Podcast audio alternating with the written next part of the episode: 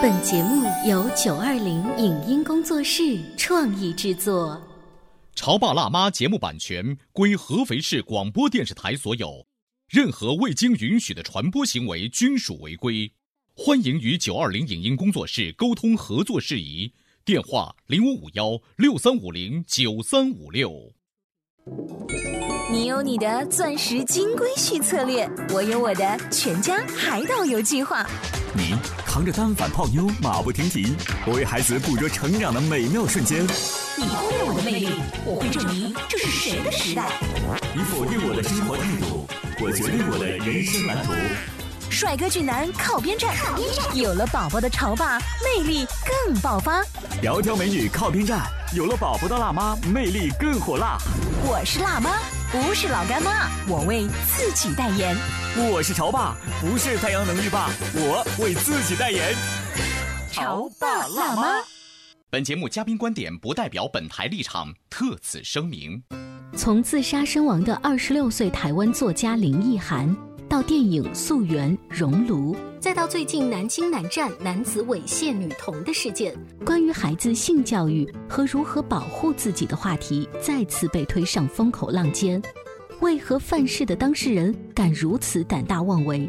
除了教会孩子正确表达自己之外，还有哪些事情是家长需要做的？只有家庭、学校、社会的共同努力，才能避免此类事情的再次发生。欢迎收听八零后时尚育儿广播脱口秀《潮爸辣妈》，本期话题：别让你的粗心大意给孩子带来终生痛苦。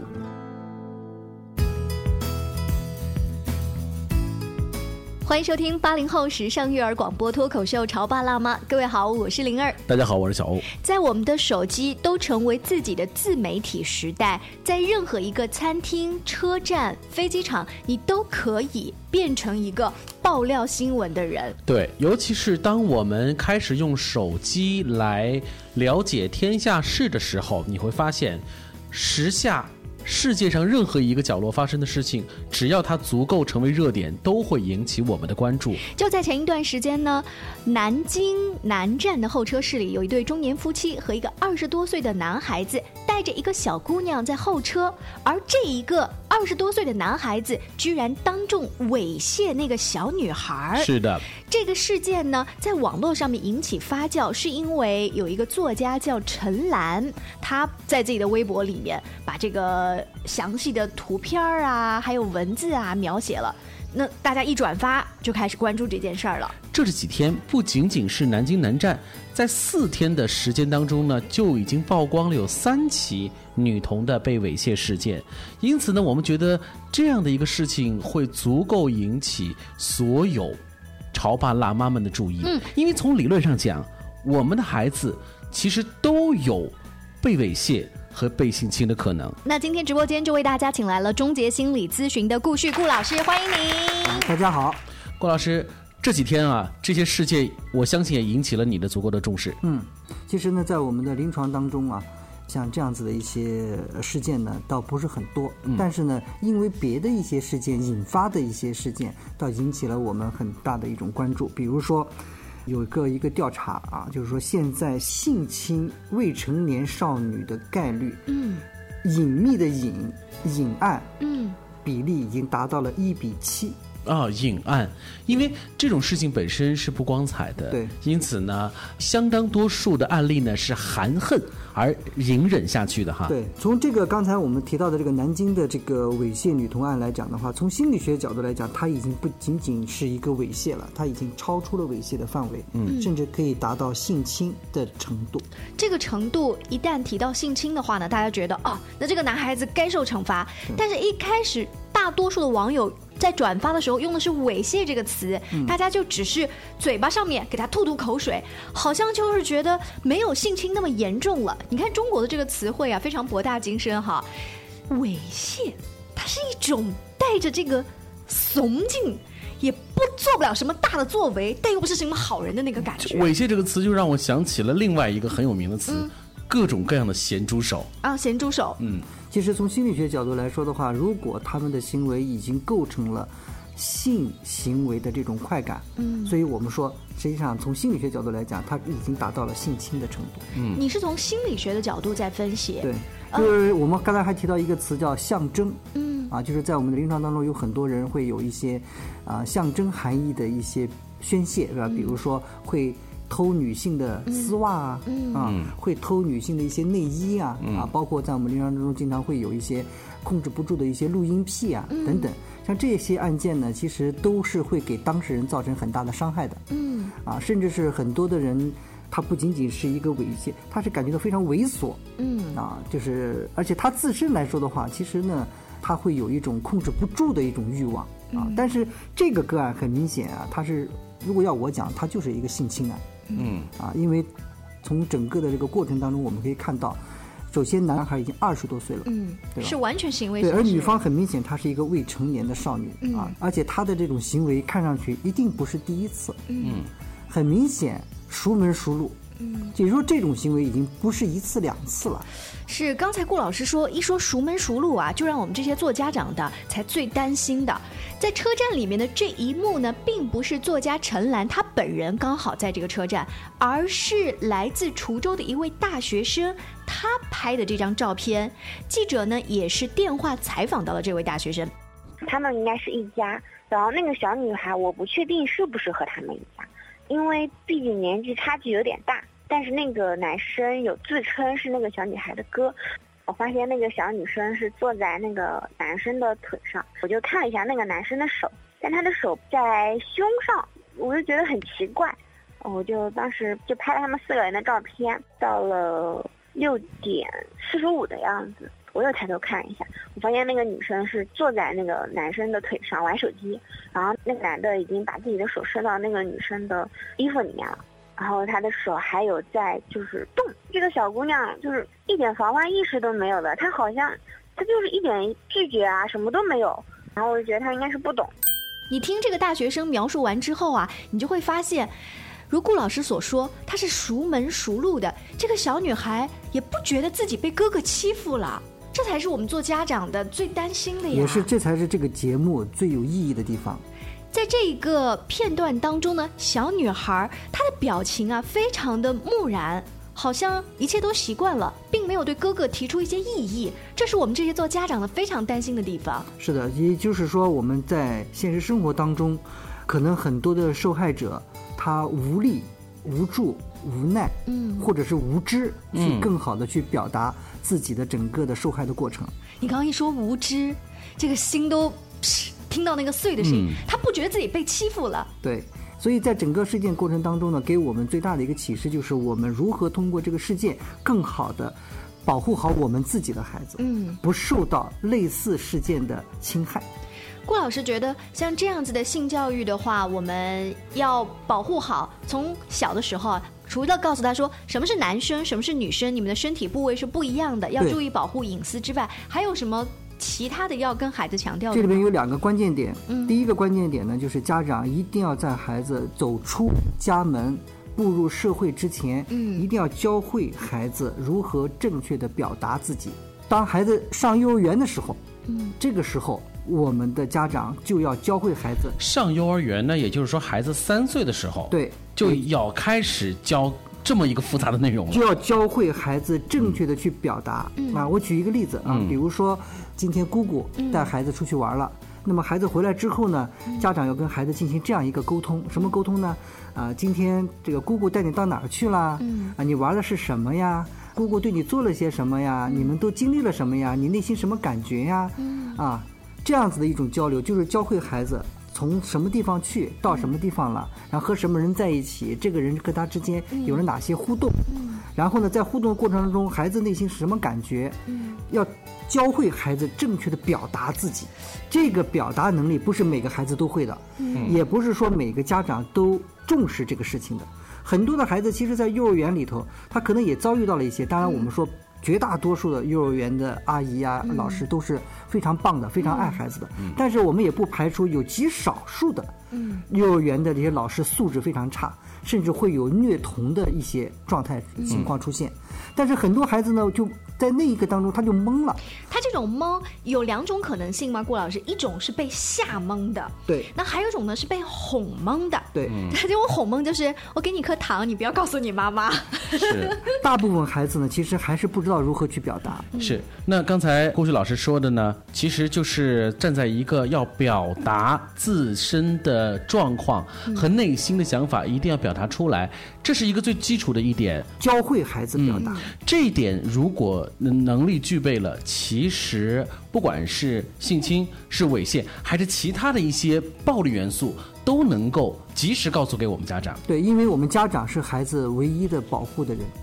我记得我跟小欧在做节目之前曾经看过一个绘本，叫做《我会保护我自己》，大概说的是一个小男孩，他跟他做这个保姆的妈妈到一个城堡的公爵家里面，结果这个公爵一开始对他特别特别好，然后这个小男孩跟这个妈妈都觉得他是世界上最好的人，嗯但是公爵开始猥亵这个男童的时候讲了一句。如果你告诉你妈妈，你妈妈将在我的城堡里丢了工作，嗯，这小男孩想说，那我不能变成这样的坏孩子。所以他开始慢慢慢慢的隐忍，他拿出了一个点来威胁这个孩子，一方面给他糖吃，一方面又给他一个大棒。你知道这个绘本其实不是作者凭空捏造的，它其实是我们。很多社会事件的一个高度的凝缩的一个版本，那把这个绘本呃画出来之后，印刷出来之后，足够引起了我们的重视。我手上有一个数据，说儿童性侵的事件当中，加害者都来自哪里？嗯儿童所认识的邻居、社会成员、朋友或者老师占了百分之四十，与儿童有血缘关系的人占了百分之四十七，陌生人哦只占了百分之八到十。所以就印证了刚才郭旭老师说的“熟门熟路加熟人”所以我们在说，不仅要教会孩子正确的表达自己的这么一个啊能力，嗯。啊，同时呢，我们也要给孩子一个正确表达自己情绪的空间。嗯哦，这个也是非常重要的。很多孩子他是具备表达能力的，但是呢，当他跟父母的沟通是有障碍的，或者是父母没有给孩子一个安全表达的一个空间，那么这个时候这个孩子他也是不敢表达的。我们来举个例子好了，如果这个老师对孩子突然有一些什么不太好的行为，孩子回来说了，家长会不会说你在讲什么东西啊？一定是你上课不好好听。对，这就完了。只要有这么一次两次，所以听我们节目的听众一定不会具备这样子的 呃这种语言习惯。孩子的任何的表达，你都不能当做是耳旁风，你也不能及时的反驳回去。你应该学会倾听，嗯，倾听，信任。这样才能够和孩子共建一种互信的关系而。且这种互信的关系对于孩子的安全非常重要。嗯，很多的孩子其实如果学会了这种表达的能力，同时有这种表达的空间的话，其实能够避免很多很多的这种被侵害的事件。嗯，何止是呃严重到性侵或者是猥亵这样，就哪怕是心理的一些疾病啊，一些沟通方面的问题，也因为你给了孩子足够的空间，他可以跟你有一个疏通。那我们今天呢，请顾老师做客直播间，聊的是南京南站猥亵女童的这一个事件所引发的思考。现在稍微休息一下，广告之后呢，请大家跟着我们一起来。您正在收听到的是故事广播《潮爸辣妈》。《潮爸辣妈》播出时间：FM 九八点八，合肥故事广播，周一至周五每天十四点首播，二十一点重播。网络收听，请下载荔枝 FM、蜻蜓 FM、阿基米德、喜马拉雅、中国广播以及苹果 Podcasts，搜索“潮爸辣妈”订阅收听。微信公众号请搜索“潮爸辣妈俱乐部”，参与节目互动哦。潮爸到，辣妈到，准爸到，育儿专家请。中国内地首档八零后时尚育儿广播脱口秀，陪你一起吐槽养育熊孩子的酸甜苦辣，陪你一起追忆自己曾经的小世界。潮爸辣妈。本节目嘉宾观点不代表本台立场，特此声明。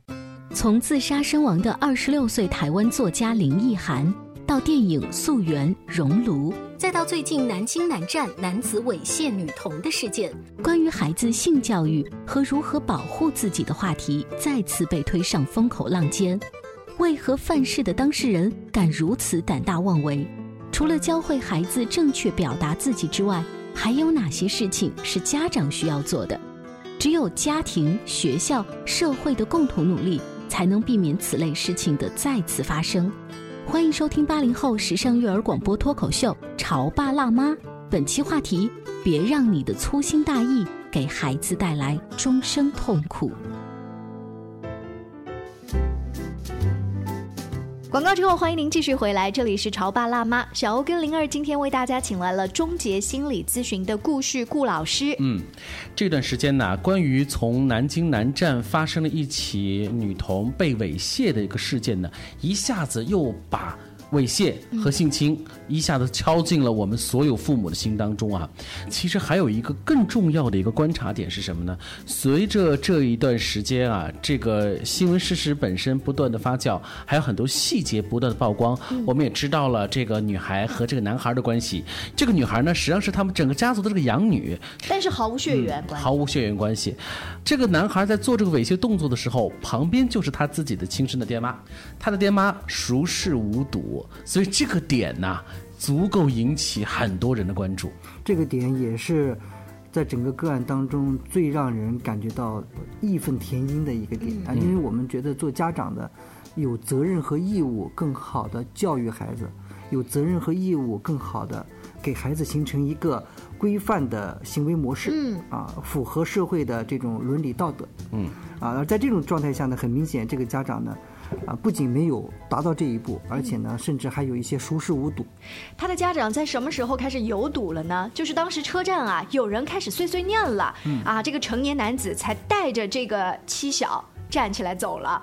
所以从这一点来看的话呢，我们可以发现整个的这个事件当中的每一个人，其实都是值得我们关注的。是，我可以要非常的怀疑这个二十多岁的这个孩子，嗯。啊，因为他是他父母的亲生的孩子，嗯。啊，那个小女孩是他们的养女嘛，嗯，这个孩子呢，他的这种行为有可能会有习得性，习得性，也就是说，有可能他的父母本身也许会具备这种，对对对，也就是说，孩子的这种行为。作为家长，他不可能不知道啊。如果在一开始的时候，我们就去阻止他，或者是教育他啊，或者是改正他，那么孩子这种行为就不会继续发展下去。很明显，这个二十岁的孩子，他做的这种行为。做家长的熟视无睹，他这个熟视无睹不是说在外面熟视无睹，嗯，在外面他都光天化日之下他都可以这样，那么可见他在家里头可能更加变本加厉。所以实际上这件事情是一个令人发指的事情，嗯，啊，可以如果再往下再深一步的去探索的话，嗯，其实很多事情下真的是让我们瞠目结舌，嗯。所以呢，从我们现在目前来看，家长的这种行为，在这里也是希望提醒我们更多的家长朋友们，在跟我们的孩子进行这方面的沟通的时候，一定要说明确。嗯，什么叫说明确呢？就是说，作为一个孩子，你的身体的哪些部位，嗯，啊，比如说胸部，嗯，更隐私的部位，哪哪些地方说明确了是不能被别人碰的。哎呀，说到这个啊，我就想起，其实除了南京的这一个事件啊，最近还有一对夫妻上传了一个视频。视频显示呢，做父亲的，他是趴在地上了，结果扒掉了自己家女儿的裤子，埋头在女儿的这个小屁股上面又亲又咬。没错，这个时间长达了一分钟。期间呢，这个小姑娘呢是挣扎啦，啊惊叫啦，但是拍视频的是谁呢？是他亲妈，是他笑哥哥的 亲妈。亲妈在一边拍一边觉得这爸爸跟女儿玩的太开心了。我在向顾旭老师回忆另外一件事情，就是一两年前的时候，曾经在公交车上面发生过一起事情，一个成年男士哈猛亲一个小女孩那个亲的感觉就已经让引起所有人的关注了。后来才知道，这其实是他亲爸。嗯，那也就是说，作为父母哈，本身对于孩子的这种爱的表达、爱的行为，就是没有界限感的。这种没有界限，会不会也让孩子自身对于这种界限的一种模糊？不仅仅是会对孩子的自身会造成很大的影响，同时呢，也会给很多。这个孩子未来接触这个孩子的人，给带来很大的一种模糊和痛苦。嗯，就是说他以后将来在建立亲密关系的时候，可能会有一些啊非常规的表达形式。嗯，啊，而这种非常规的表达形式的话，会给别人当事人会带来。肉体和心理上的这种伤害，就是别人觉得我们俩还不那么熟呢，你干嘛拍我一下、搂我一下？但是在他看来，他从小就这样啊。对，然所以呢，实际上从某种角度来讲的话，家长的这种行为可能在某种程度上来讲，会给孩子未来的生活带来很大的隐患。是的，我们把话题再回到性教育的这样的一个范围当中啊，针对这个性侵教育呢，曾经有一个调查数据显示啊，全国有九千名受访的家长，他们都认为这个性教育或者是防范性侵的教育。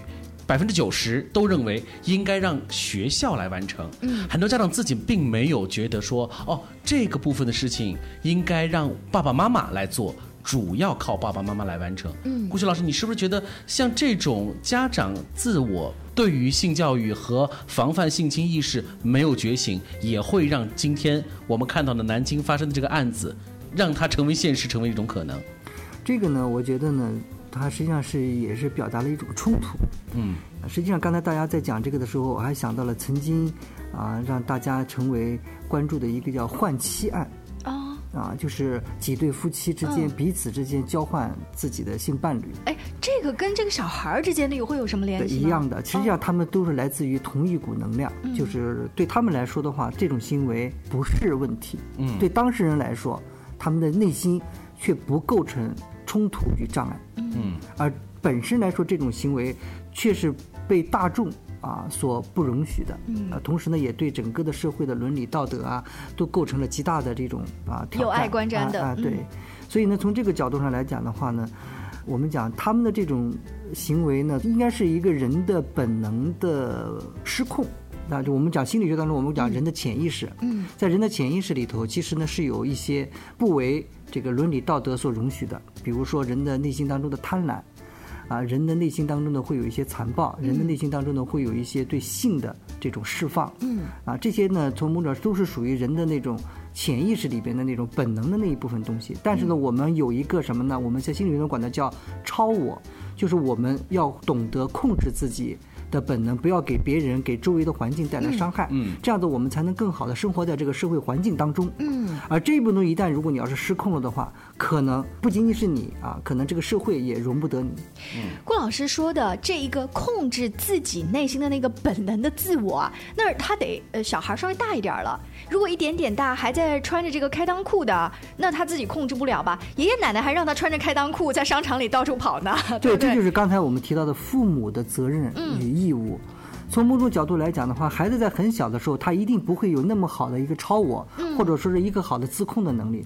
而在这个时候下，家长对孩子的教育会形成他的行为模式和思维模式。也就是说，你这个时候，如果你更好的去朝着一个大众可以容许的这个一个标准去教育他、要求他，那么他就能够更好的适应这个社会，他的行为模式和思维模式就可以很好的发展下去。但是如果在这个时候，你用另外一种方式不去管他，或者是用另外一种方式去纵容他的话，那么这个孩子的行为模式就会越来越像一个动物。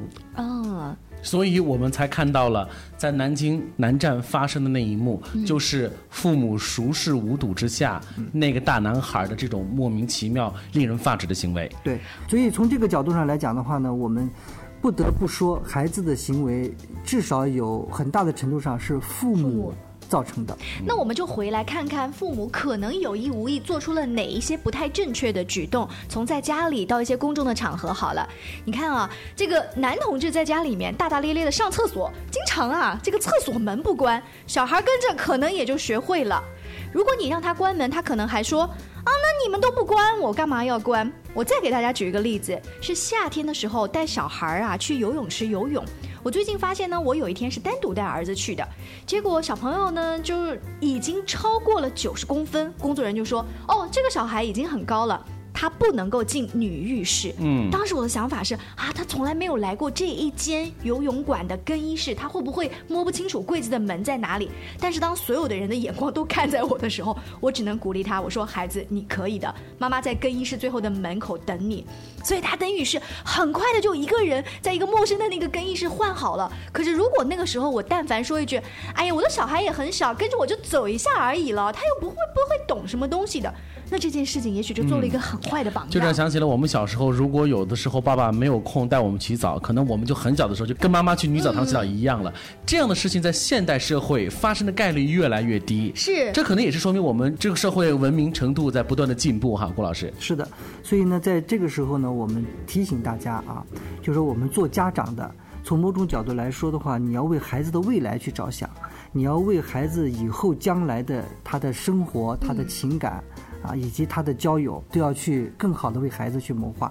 从心理学角度来说的话，每一个人都有一些性或者是说本能的一些冲动，这些冲动呢是正常的，但是呢这些冲动要在符合大众化的规范的规则的情况下，我们。才能够得到有效的控制，就如同一个高压锅，它一定会有一个安全阀。对，这个安全阀非常的重要，对，一定要让在合理和安全可靠的范围之内哈。对，这个家长如果他自身如果无法控制，或者是说他觉得他的行为可能会给孩子带来更糟糕的影响。而无法控制的话，他可能可以需要及早的寻求专业人士的帮助。嗯，在今天节目的尾声啊，还要用一个国外的音乐名人的故事跟大家做结尾。二零一三年六月份的时候，Taylor Swift 在一次巡回演唱会的时候啊，跟一个粉丝有合照。这个粉丝在合照时呢，将手伸进了梅梅的裙底，摸她的臀部，最后闹开对峙。而这一个粉丝反咬一口，起诉遭到诽谤。逼得梅梅也立马反诉了这名粉丝骚扰，向他索赔一美元。这这个事件在当时的话，让我们印象深刻，就是我是女孩子，我敢站出来说不，我不是要你赔什么钱，我只是要所有的女孩子都引起一个注意而已。是这个界限呀，非常的要分明哈。作为孩子的父母，我们一定要教会孩子如何在这个社会当中，你能够独立、勇敢和大胆的生活下去。这如同你在公共场合。经常会听到这样的新闻，咸猪手又出没啦。那在咸猪手你无法彻底斩断的时候，你能够做的事情就是不断的保护自己。在这里呢，我们也希望有更多的家长能够做我们子女的坚强的后盾。嗯，在关键的时刻，在我们孩子需要帮助的时刻，勇敢的站出来保护我们的孩子。是的，就像顾老师在上半段节目特别提到的两点：一是勇敢的教会他表达，二是给他表达的一个空间。嗯。非常感谢顾老师做客我们的节目。关于育儿的更多精彩故事呢，大家也可以搜索微信公众号“潮爸辣妈俱乐部”。下期见了，再见，再见。以上节目由九二零影音工作室创意制作，感谢您的收听。